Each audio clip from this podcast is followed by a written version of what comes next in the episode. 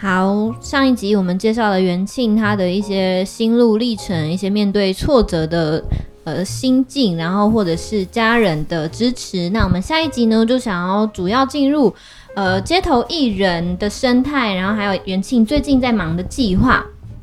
这样子。嗯，好，那呃，因为元庆在上一集有跟我们聊到说，你呃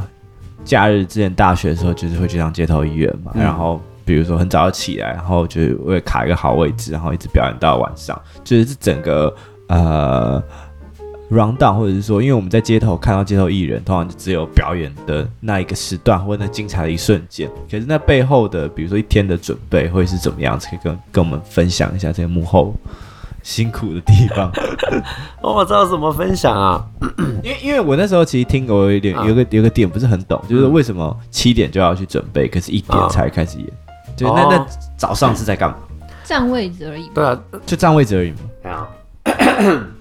对，就就只是占位置而已。嗯，因为人在吃完中餐之后才会慢慢出来。对，早上有娱乐这件事情太奇怪了。对，对啊。然后可是很多街头艺人，尤其那个时候在新义区吧，呃，现在信义区比较好一点，我们可以申呃登记，然后申请抽签。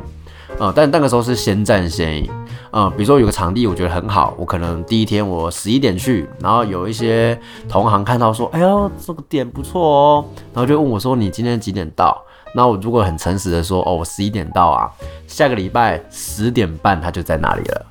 所以就变成这样子一个恶性循环，十点、九点、八点，甚至七点。有的时候到信义区的时候，就还会有雾哦，你知道吗？那种感觉很像是毕业旅行，准备要 要去毕业旅行的那种早晨，嗯，很早，然后就去那边吃早餐、拉筋啊、嗯，甚至有段时间比较特别的是，我会去看电影。所以东西放下，不会有人把你东西就是。欸、其实台湾的治安很好哎、欸。如果一说，就其他街头艺人想说，哎、欸，他不在，赶快掉。嗯，可是后来我们就自己有个潜台，哎，潜规则啦，嗯、就是你离开，你不能超过半个小时。看电影不是有一两个、嗯，就是后来，后来，后来，后来有这样子的潜规则，就是你离开超过半个小时，其他的人是有权利是把你的东西拿走的。嗯，你不能有任何怨言，因为你真的离开太久了。嗯嗯，所以一开始都比较像是一个彼此之间同行的默契，是没有一个明定的规则在。对，没有一个明定的规则在。嗯，就大家就彼此的默契，就比如说相隔距离要多远，因为音响跟音响之间会打架。嗯。嗯，但现在就比较好一点点的啦。现在现在文化局就插手去管那块地，然后就大家一起来登记抽签，然后把场地拉远拉开，这样子让大家有比较好的一个观赏的品质。嗯，好，那我们知道说街头艺人这一两年来好像经历过几次的修法。嗯，那可以跟我们聊一下这个流程是怎么样？就是从一开始怎么样变成什么，然后现在要变登记制。哦，这可能不只是两年，要讲讲十五年来的事情。十五年来，嗯，最早有街头艺人的考试，是因为当时呢，希望可以给街头艺人一个地位或者是一个身份，因为以前比较像是有才艺的乞丐，大家会看街头艺人没有，所以那个时候公部门跟一些民间的单位就合作，然后就推动了这个。证照，希望可以给街头艺人一种，哎、欸，我们是有能力才能站上街头的一群人哦，呃，而不是今天来，呃，当做有才艺的乞丐这样子。嗯，嗯，可是就是随着时间在慢慢推进，包括其实台北市的场地，其实大家都知道很少，就那几个，然后街头艺人越来越多，嗯，所以那个时候文化局就开始思考说，那我们是不是不要，呃。开放那么多的名额给街头艺人，所以考试变得越来越难考试，这个原因。可是它本来就不是一个能力的审核，只是一个一个认可而已。嗯，嗯，所以后来大法官就视线，觉得说，哎，这样子的考试其实是违反了艺术的发展以及人民选择职业的自由。嗯，因此就从今年三月开始，我们就改成登记制。任何人都可以上街。一开始一定会有人觉得说，那这样子会不会参差不齐？就是大家都可以上街了，会不会会不会大妈都上街？嗯，可是我觉得比较不用去担心的是，因为已经有这十五年的累累积，那我相信台北人也不会是白痴吧？啊、都看了，其实我们都一般的观众其实都看得懂什么表演是好的，什么是坏的。所以我觉得就依照最早的想象吧，市场机制慢慢的，呃，不好的表演就会被这个市场机制所淘汰。那如果他想要生存下来，他势必要变得更厉害，变得更好。嗯嗯，因为刚刚袁静在分享说，就以前是比较偏默契制，大家各自去站位。然后呃，听听说香港也是这种比较，就是没有一个制度的一个限制。嗯、之前，然后好像有听说，因为就是中国那边很流行那个广场舞大妈，哦、然后就是哎。诶同行之间不会来打破默契，可是广场舞大妈会，就比如说，哎、欸，你不见了，或者说他也不管那个距离，就直接卡进来，哦、然后后来就好像有听说造成一些呃纠纷什么，所以政府就说好，那干脆就都不要，嗯、我觉得就就比较可惜。嗯，当然一开始推动就是登记制的时候，我们的确有在思考说会不会变成这个样子，嗯、对，但是的确了，我觉得台北人或者是台湾的人民，其实对于街头的美感是有要求的。呃，所以当今天如果真的大妈出现的时候，我相信民众应该也会去阻 止她在这里出现。嗯，呃，对，但的确香港那个是，我觉得香港跟台湾比较不一样的是，香港本来就比较没有一个完善的街头艺人证照的一个规划，比较难去限制这样子的人上街的权益。那当今天大家都申请街头艺人的证照，然后上街头。去表演，那文化局其实就有身份跟那个角色去阻止一些行为发生。嗯，我觉得这也是一个蛮好的一个机制，在台湾。那袁静有在国外看到什么觉得不错的制度，或其他国家都怎么做？哇，我觉得最棒的是伦敦的科芬园，嗯，他们也是商圈，然后他们不是就是就是。因为那时候伦敦他们本来就有一个证照在，可是科芬园又有另外的考试制度在。你要到这个商圈去做演出，你要通过他们自己的考试，并且你还要买公共意外责任险。所以当今天有一些呃，比如说伤亡事件，可能没有到亡那么夸张，受伤受伤就比如道具砸到观众啊，或者是什么提琴的那个脚啊撞到了观众跌倒啊什么的。呃，那其实我觉得你有买这公共意外责任险，第一个我觉得也是一个。愿意负责的一个表现。那第二个，万一真的观众受伤了，因为我自己有遇过这样子的状况，就是我真的有让观众在我的场合上面头破血流。嗯，但我先解释一下，就是那天我真的只是邀请个观众上来跟我互动，但也许是他可能突突然间从坐着变成站着的姿势，他可能贫血，然后就晕眩，然后倒在场地上面，刚好后面有个石头椅子，然后他的头脑就。应该说他的头就真的是头破血流啊，嗯，嗯，但好险那个时候在华山，华山的因应的一些措施也是做的蛮好的，所以救护车很快就来，然后这个爸爸后来也没有事情，后来我才发现他是个工程师哦，然后他也不跟我追究，因为他们家人就觉得说，哎，其实我也是很辛苦，但如果今天换做是别人，如果这个如果这个家人很在意这件事情的话，我可能这辈子就赔不完了，嗯。所以，我们现在协会也在努力去推动街头艺人的保险制度，嗯，让更多人上街有能够有相对应、相对应的一些保险的措施。不然，真的在街头已经很辛苦了。然后，如果你再因为一些让观众受伤的一些事情的话，哇，你这辈子可能真的是毁了。嗯，因为其实我们有时候看街头艺人的表演，其实都有一些是伴随着相当的风险，就是不是只有观众，是对。那个艺人本身，嗯，然后甚至是譬如说有人踩高跷啊，他可能跌下来，不是只有自己受伤，然后周围观众可能会受到波及，嗯嗯嗯，所以这一块是之前台湾没有的嘛，然后现在要开始去推动，说大家都其实一直其实一直都有在原本的法规里面的确有说，呃，街头艺人应当自行购买公共意外责任险，但以现有的一些。呃，产品就是以现有的产保险产品来讲的话，一天要三千多块，这不是一般的街头艺人能够负担得起的金额。意思是说，只要出去赚一天，嗯、然后你就是要给三千。对，最少最少。那可能有一些比较年轻的菜鸟，他可能连三天都赚不到。真的，真的，真的。所以我们想要想要推动的是，有点像是机汽机车的强制险吧，嗯、就是一年可能几百块的保费就可以保护你一整年的权益。所以这方面也是，就是多方。谈就是协商这样子，其实现在已经做了一半了，嗯、就是各个场地的公共意外责任险其实有纳入街头演的演出内容。那你就你只要按照正常的申请管道去申请，然后去演出，基本上你观众受伤的话，场地是能够出来理赔的。嗯，但因为现在还没有这样的事情发生，就这种推动了的这个新的制度之后，还没有这样的事情发生，我不知道到时候文化局或者是场地会如何卸责。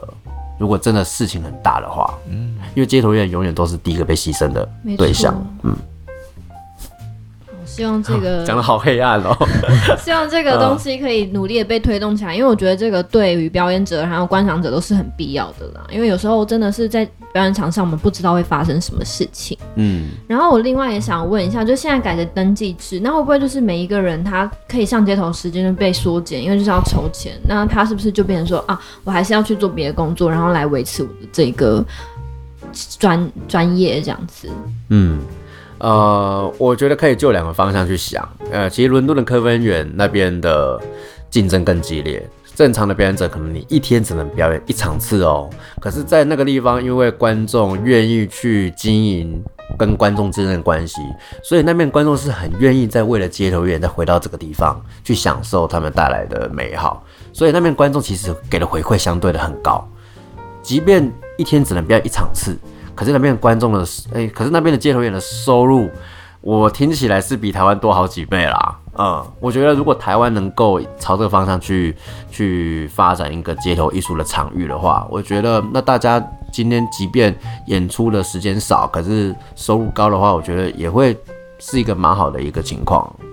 而且我相信应该会有些人是他已经不是在看街头表演而已，他很甚至会比如说去那个网页看说哦，今天是谁表演，或者说我我喜欢的这个街头艺术家他是几号。在哪个点表演，他特别去看，嗯嗯，就是或是追踪那个本来就喜欢那个人，然后他其实都会写说，哎，我今天在哪里，然后下礼拜可能会去哪里，这样子。对对，当然场域我觉得是一个，另外一个就是推动街头艺术节，尤其是跟公部门合作和，呃，尤其是跟公部门合作，我觉得由公部门去支持这些街头艺术的发展，然后让这些艺术节在各个城市发生。我觉得第一个，呃，我觉得街头艺术节本来就是民众很容易接受的一种艺术节，所以一定会让民众觉得，哎呀，政府有在做事，那民众又可以以比较低的门槛去接触这样子的表演艺术，那表演者又能够有相对好的，呃，比如说演出的费用去做演出的话，我觉得就可以让更多的街头艺人不用去担心，说我今天没有场地的话，我的收入该从哪里来？嗯。反而，哎、欸，你继续做，透过一些空闲的时间去做创作，把这些作品带到艺术节，哎、欸，也许你未来有更多跟其他艺术家合作的机会。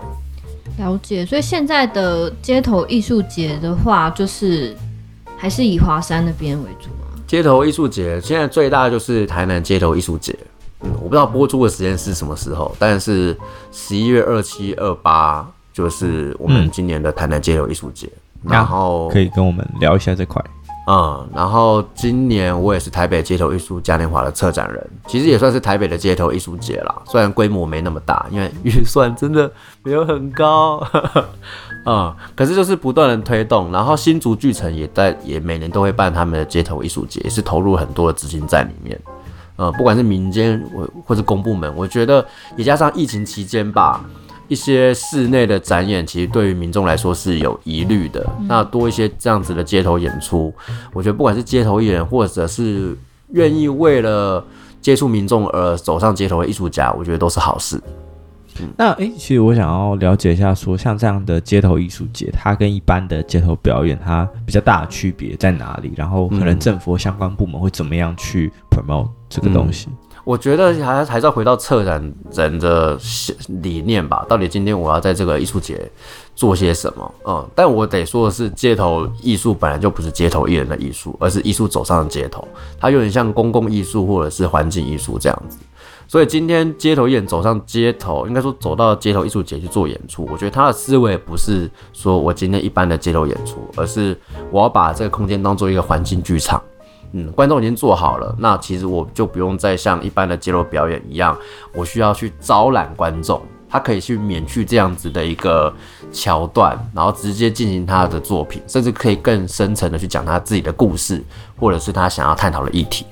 我曾经在韩国有看过一个超硬的一个街头表演，是在讲就是环境污染的。我想说，哇，这个东西可以在街头，嗯，可是。当他在街头做这样的事情的时候，包括他真的从地上捡起一个垃圾，那个震撼跟你在街头、跟你在剧场做一个假的垃圾，你把它捡起来，那感觉是很不一样的。然后现场又是一堆小朋友坐着看着这一切发生。我觉得我从艺术节，那我哎，我觉得我从艺术大学毕业之后，我觉得看到艺文界最大的困难是，当今天有个剧团或舞团他们要推他们的作品的时候，其实民众是无感的。会觉得啊，哇，跨博啊，云门舞集，然后现代我要跨博，我干嘛进剧场？可是，如果今天如果你是个舞者，你愿意走上街头，在街头表演现代舞给观众看，让民众有这样子的认知、这样子的想象。当未来这些孩子们长大之后，有一个舞者跟他们推票的时候，他们对于这样的艺术会有更多的想法，会觉得说，哎、我既然小时候在街头看过这样子的表演，那是不是进到剧场有灯光、有音响、有布景等等的元素加进来的时候，是不是是一个更美的一个体验？那我觉得也能够帮助整个艺文的产业变得更好。这是一个我在推动街头艺术一个最大的企图在这边。嗯，原来如此。因为我是看到就是袁静有一直就是忙着街头艺术节的事情，但是因为其实对我们来讲，我们也会觉得说，哎、其实跟我一般去。任何地方看街头表演好像差不多，所以也不会特别去这样子跑。但是这样听起来的话，其实我们可以更多的去了解，就是每个场地他们想要推动的地方是什么，说不定他们的表演形式，然后或是邀请的艺人也都会不太一样，这样子。嗯。那我们可以介绍一下，就是这次台南艺术节大概有一些什么样的表演，或是比较特别的演出者。但是我又不是策展的策策展的团队，哦，所以你是受邀的表演者？不是不是不是不是，我就是一个台南人推荐这边有个很棒的街头艺术节。OK，嗯，但我本身也不是策展团队。好的，好的。嗯，这是星河。哦，是星河，就是你的好朋友。嗯，学长啊，学长啊，师哥，师哥，师哥。走，我跟他不是好朋友。没有，解释我。艺术圈好复杂。是好朋友啊，这样好朋友有点太那个。嗯，以前还是室友啊。哦，真的吗？对啊。OK OK。好，那我也想就是问一下，就是譬如说，袁静一直有在跑一些国外的艺术节，像是亚维农啊，然后还有就是日本的。静冈吗？嗯，静冈大道义。对对对，那你觉得那些东西对你来讲，呃，你看到的冲击，或是你在那边学到的东西是什么？哦、那你觉得台湾可以怎么从那边取经？哇，呃，我先讲亚维农好了啊、呃。第一次去亚维农，我真的是震撼。那时候二零一三年，后来去了好几次，这也是为什么我会想要疫情之后想要去巴黎的一个原因，因为巴黎然后就可以顺便去亚维农啊。然后，呃，你会发现那边对待一个这个艺术节是一个整个城市的节庆呢，它不是一个活动而已。可在台湾办艺术节会觉得，哦，你就是个活动而已，它不是一个大家共襄盛举的一个节庆。在那个月，然后大家就为那个艺术节，然后拿呃呃，因为整个艺整个亚维农的城镇就是整个艺术节发生的地方，当然就有店家，还有当地的住户，他们都愿意分享他们的生活给这个艺术节，嗯，甚至会邀请就是这些表演者进到他们家，跟他们一起吃饭，哇，我就觉得这真的是表演者的天堂哎。你每天醒来就想着我今天要看什么演出，或者是我今天要去哪里去做街头表演，然后会在那边遇到各式各样来自世界各地都喜欢艺术的人，嗯，在那边真的会像是个天堂，嗯。可是我觉得这种在台湾有点难做的是，当今天在台湾你要推动一个艺术的时候，人家会说，哎，我要上班，你会挡到我的路啊，然后我要睡觉，你这样子会。就是打扰到我的这个作息，你不能在我的这这门口做表演呐、啊。嗯，我觉得这台湾的确还有很大很大的进步空间。可是我觉得这个东西也来自于市民对这件事情无感。嗯，因为亚维农，嗯，它虽然是个观光区，可是它真的每年的七八月会有很多的观光客为了这个艺术节来到这个城镇，那他们的呃收入啊也会相对的变得更好。我觉得呃台湾有的时候会把艺术当做是。比如商业的绊脚石，可是那其实是能够相辅相成的。当今天能够有艺术的方式让更多人进到这个城镇，然后当相当相对的，他们一定也能够有更好的。哎呀，我这样讲对吗？这样讲对吗？我这样讲对吗？嗯，应该是说，呃，就像我讲，因为因为刚刚卡住的是，嗯、对住户不会这样子聊，不会这样思考。对对对对对对，对于住户不会这样思考，啊、嗯，对对对对，反正我反正反正在台湾艺术永远都是先排在后面的，嗯，因为我们台湾是一个很看数据的一个国家，嗯，市长也好，或者是，但我觉得呃，就像我觉得有慢慢在呃在在进步了，但是就像就像袁庆讲的，比如说要到亚文荣那个，我觉得它比较像是一个已经是一个。我更觉得像是传统文化的概念，就是它对他来讲，可能像是比如说举例好了，可能这比喻不是很合，但是有点像华人的过年，就是它是一个大家自发性在再去庆祝的一个事情，而不是说、嗯、哦，我有一个节日。有个活动，我去看一下。比如说今天在华山有表演，我去看一下。可是我觉得现在台台湾或台北有在进步的，比如说像是白昼之夜，它它虽然是一个呃，也是一个活动，一个 event，然后可能背后也有一些 sponsor 跟政府在推动，但我觉得大家会越来越可以去期待，或者说，哎，我今年想去白昼之夜看什么，或参加什么表演。嗯，对，所以我觉得这个东西还是有慢慢在在转变。嗯，对，只是说到什么时候可以到，比如说全程，或者是说，呃，大家每年都很期待这件事情发生，确实是还有蛮长的一段距离。嗯，我觉得台湾现在有比较偏向这种氛围的，可能就只有灯会吧。嗯，因为灯会好像是，即便今天政权改变了之后，还会继续办的东西。对。但像刚刚提到的白昼之夜，我不晓得在柯文哲卸任之后会存在的几率是多少，因为也许下一任的长官会觉得说，这就是柯文哲做起来了，我干嘛要继续做？有可能会有这样的思维。台湾很多艺术节就是这样子消失的。所以可能还是要跟比如说台湾的一些传统文化或是既有的民俗嗯相结合会、嗯嗯。所以所以看到亚维农以及刚刚讲到的日本静冈大道艺的成功，因为日本静冈大道艺也做了二十几年，然后是世界上最大的街头艺术节，有一百多位的街头艺人来自世界各地一起齐聚演出。呃，我们看到的一个契机是，这些地方原本都没有艺术节的存在。亚维农就是一个很南部的法国的乡村。那静冈就是一个呃人口逐渐老老化，然后年轻人不断出走的一个城镇，呃，那这个地方开始有艺术节的产生的时候，其实会得到当地民众的支持，因为他们已经很很没有活力了，他们需要这样子的事情发生，所以我觉得在台北的确有点难去谈这样子的艺术节，可是啊，可是也不知道特特别要贴标签啦。但比如说到苗栗，嗯，或者是云林、屏东这些地方，要产生一个这样的艺术节，其实是有机会的，因为那边可能相对政权也比较稳定一点，或这些地方创生的一些，呃，我们都会去，我我自己的角度会去看政权呐。比如说像台南街头艺术节这几年慢慢开始有一些风气起来，也是因为台南其实都是绿色执政啊，嗯，基本上可能在未来十年、二十年可能都不会改变，那有可能这个艺术节就可能走到二十年、三十年之后的风景。嗯。嗯，就突然觉得说，哎、欸，好像真的很难说，艺术归艺术，政治归政治，其实都会有相牵连的。嗯、对啊，而且像之前我有参加一个，就是台湾自己的，呃，算街头艺术吗？是那个蒙甲国际舞蹈节。哦，对，他其实也有点想要走向亚维农那样子的感觉，嗯、但那个时候我有去当工作人员。哇，感谢。然后，对，谢谢。然后其实。我们都会被就是主办单位告知说，如果呢民众他在表演的时候他要穿越，你就让他穿越，因为我们就是不要去打扰到在这边生活居民为主。那我就会觉得很可惜，因为这样就变成说我们双方是不能互相理解，我们就只能一直去就是退让，就是像刚刚元庆讲的，我们一定是摆在最后，就是虽然那个。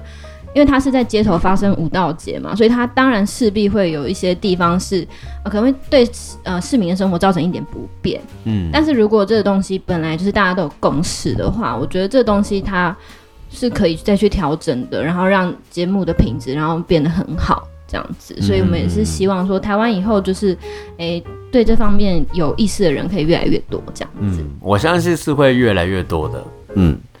从街头艺人角度来看的话，民众其实是很支持我们在做的事情，嗯，可是我觉得这个东西我不能把它当做武器，嗯，必须要好好的去小心使用它。对，而且我觉得还是要做到就是平平等沟通、互相理解立场，然后就是找出一个双方都可以接受的，呃，一个怎么讲公约这样子。好，那我们想要再请袁静跟我们记。呃，介绍一下，你之后也是十一月底嘛，会到魏武营做一个马戏平台的计划。哦，对对对对，这东西是什么样的计划呢？可以跟我们聊一下。啊、呃呃，我们协会其实有个专案叫做街头作品实验室。它其实第一个是提供平台，让街头艺人、艺人呃，让街头艺人去发表他们的创作。那其实第二个最大的就是教育，就是让街头艺人上课，然后并且跟老师真的进到排练场，我们一起去做创作。那那最后会在我们刚刚说的那个平台上面去做发表。那今年就是很运气很好的跟魏武营马戏平台合作，所以我们今年街头作品实验室的第六季会在魏武营登场。嗯，但因为疫情的关系，我们今年也是第一次首办线上发表。哦，嗯，所以到时候当场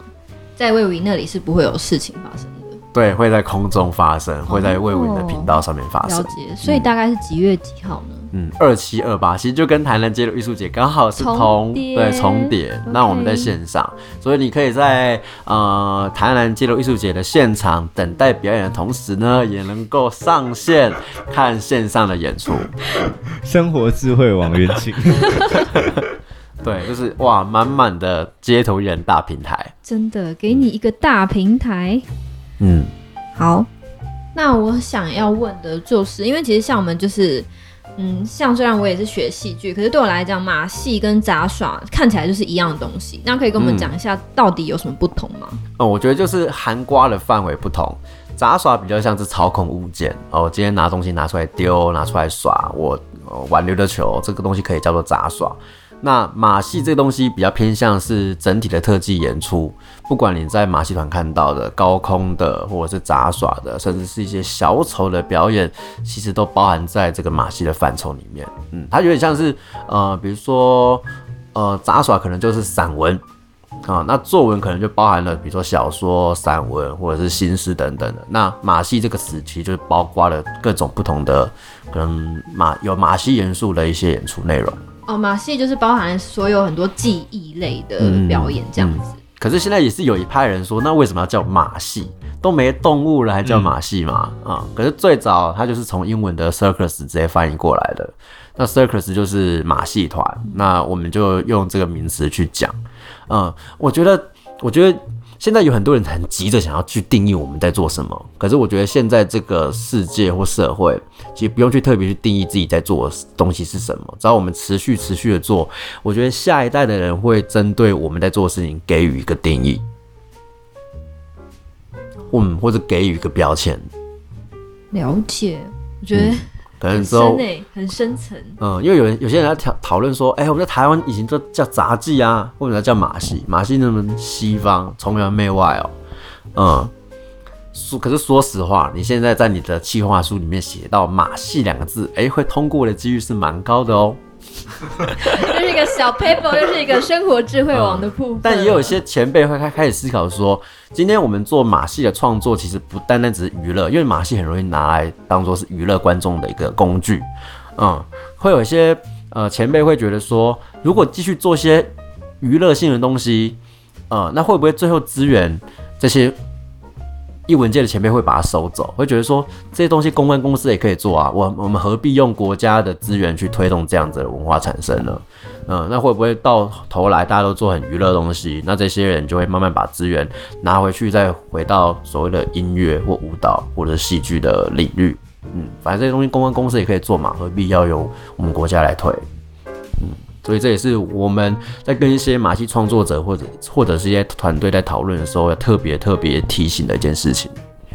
嗯，所以除了娱乐性，可能希望它在包含一些，比如说教育性嘛？还是它就纯粹的艺术创作？嗯，我觉得创作这件事情就是一个，我觉得它呃马戏这个东西就是一个工具。嗯，我今天看到了一个，比如说性别平等的议题，我想要说，我选择用马戏这个媒材，嗯，我觉得它就是一个选择。嗯，所以他可以说很开心的事情，也可以说很严肃的事情，也可以说很难过的事情。嗯，好，那最后想问一下，说元庆未来有没有什么计划，还是说你有没有什么其他的一些安排？除了刚刚最前面有聊到那个巨大 溜溜球巨大化之外，嗯，也就是比如说呃，你个人啊，还有包括说协会上有没有什么一些未来的计划跟安排？嗯，协会上面，我们未来想要推动的是有一个台湾的街头艺术中心，让街头艺人真的有一个家，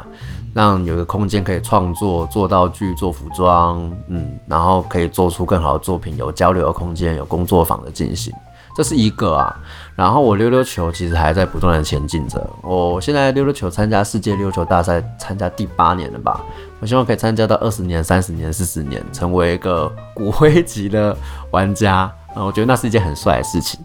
然后我最近在做一个创作，叫做翻译溜溜球。嗯，因为我觉得溜溜球这个东西有可能就是真的，它开始慢慢离大众越来越远了。它从一个玩具变成一个专业竞技的一个可能比赛用用品，或者是比赛的道具。嗯，那我现在透过翻译溜球这件事情，我想要把这个东西再重新再跟民众分享。哎，这些共享，对对对，这些很专业的东西背后其实都是一些很简单的道理。嗯。但我其实蛮好奇，说就是会有一些运动或这些表演，其实都会有，比如说年龄或体力上的限制。那溜溜球这块会有吗？还是？嗯，可能你要做一些很浮夸的，比如说跳起来动作，可能会有年龄上的限制。但我那个时候去二零一六年去参加世界溜球大赛，美在美国克利夫兰，然后有一个第一届的哦，第一届的世界溜球大赛冠军，他上台表演。哇，八十几岁的阿伯，然后在那边玩溜溜球，即便他的招式都很简单，比如说时钟摇摆，或者是一些带狗散步，可是你会觉得哇，这个是一辈子的淬炼才有的那个精神。然后你看，三十八十几岁都还在玩溜溜球，然后我到老了一定还是玩得动，因为它其实其实是只是一个需要动手就可以玩的东西。嗯嗯，那最后想要就是请这个元庆。跟我们勉励一下我们的听众，然后散播一些正能量给大家，或者有没有一些话想要跟大家说的啊？那我觉得我真的是很中二的一个人啦。然后我自己有个名言叫做“不是要当最厉害的，而是成为无法取代”。可是最近经过了很多事情，然后自己也当也当爸了，我发现其实我们不需要很厉害，因为我们本来就无法取代。所以不管你喜欢什么东西，一起认真的、勇敢的爱下去，你会因为这件事情跟别人与众不同。加油！好的，那我们谢谢元庆，耶耶，谢谢。OK，那就是希望大家今天都啊、呃、有被鼓舞到，然后也对。台湾的街头艺术，还有这个街头表演的生态有更多的了解。那如果喜欢这个节目的话，记得到苹果给我们五颗星的评论。然后每周三的晚上七点，记得准时收听品味吧你选 Barney's Talk。那就下次见喽，拜拜，拜拜。